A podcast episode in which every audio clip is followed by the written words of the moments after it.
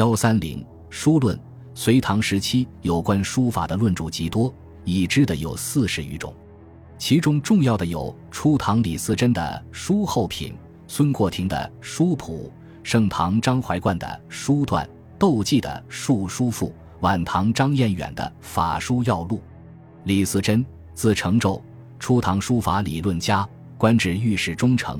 他在诗、书、画方面均有论著。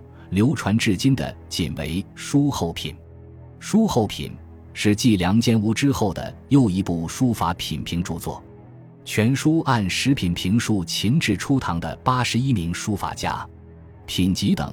十品是在九品之上加一品。评论之词好用词藻，晦涩难懂，但保存了一些史料，也反映了当时的认识水平。孙乾礼，字过庭，吴郡人。初唐杰出的书法理论家，官帅府录事参军。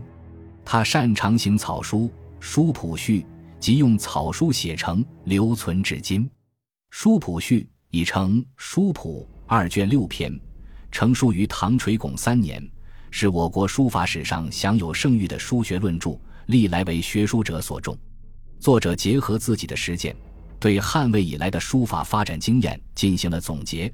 阐述了书法理论中的许多重要问题，既主张继承，又提倡创新；既充分阐明了不同书体的功用和特点，又着重探讨了真草二体的特质与相互为用；既敏锐地指出书法没有如情动形言，本乎天地之心，又对直、实、转、用等书法技巧探微勾选；既标举出内涵筋骨与外要锋芒两大风格。又反对贬狭之弊，不但总结了书法创作一先笔后，运用近于精熟的经验，也指出了学习要分阶段进行，先求平正，次追显绝，复归平正的必要。南宋姜夔传《续书谱》一卷论述正草二体的具体书写方法等，亦可供参考。张怀灌，海陵人，书画理论家，开元中供奉翰林院，又曾任律府兵曹。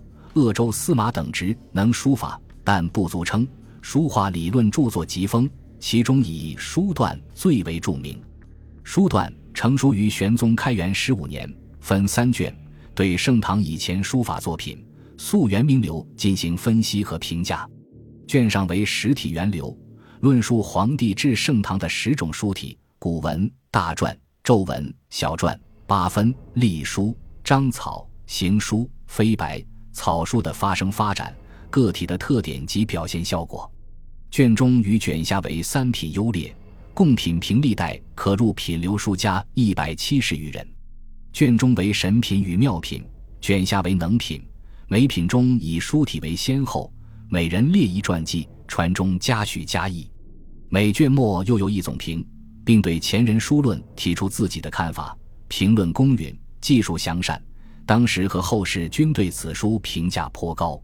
张怀灌还著有《书意》《书估》《文字论》《六体书论》《二王等书录》《评书要实论》《玉堂进经》与《论用笔史法》等，这些著作论及有关书法的方方面面，从而使张怀灌的书论形成一个比较完整的体系。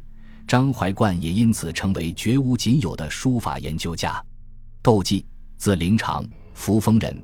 德宗建中年间，官检教户部员外郎，宋变节度参谋。《述书赋》为其晚年之作，《述书赋》宗论周至盛唐书家二百余人，持论盖从所见原作出发，审慎精道，严肃，评语则不加粉饰，直到公认，或礼尽名言，或外加兴誉。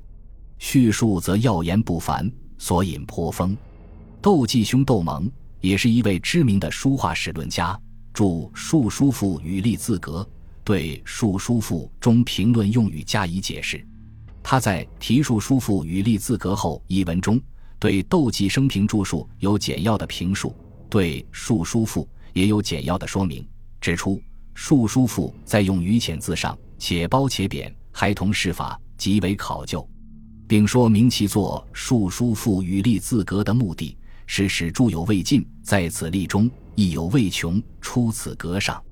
因此，《述书赋》与立字格对阅读和研究《述书赋》有一定的参考作用。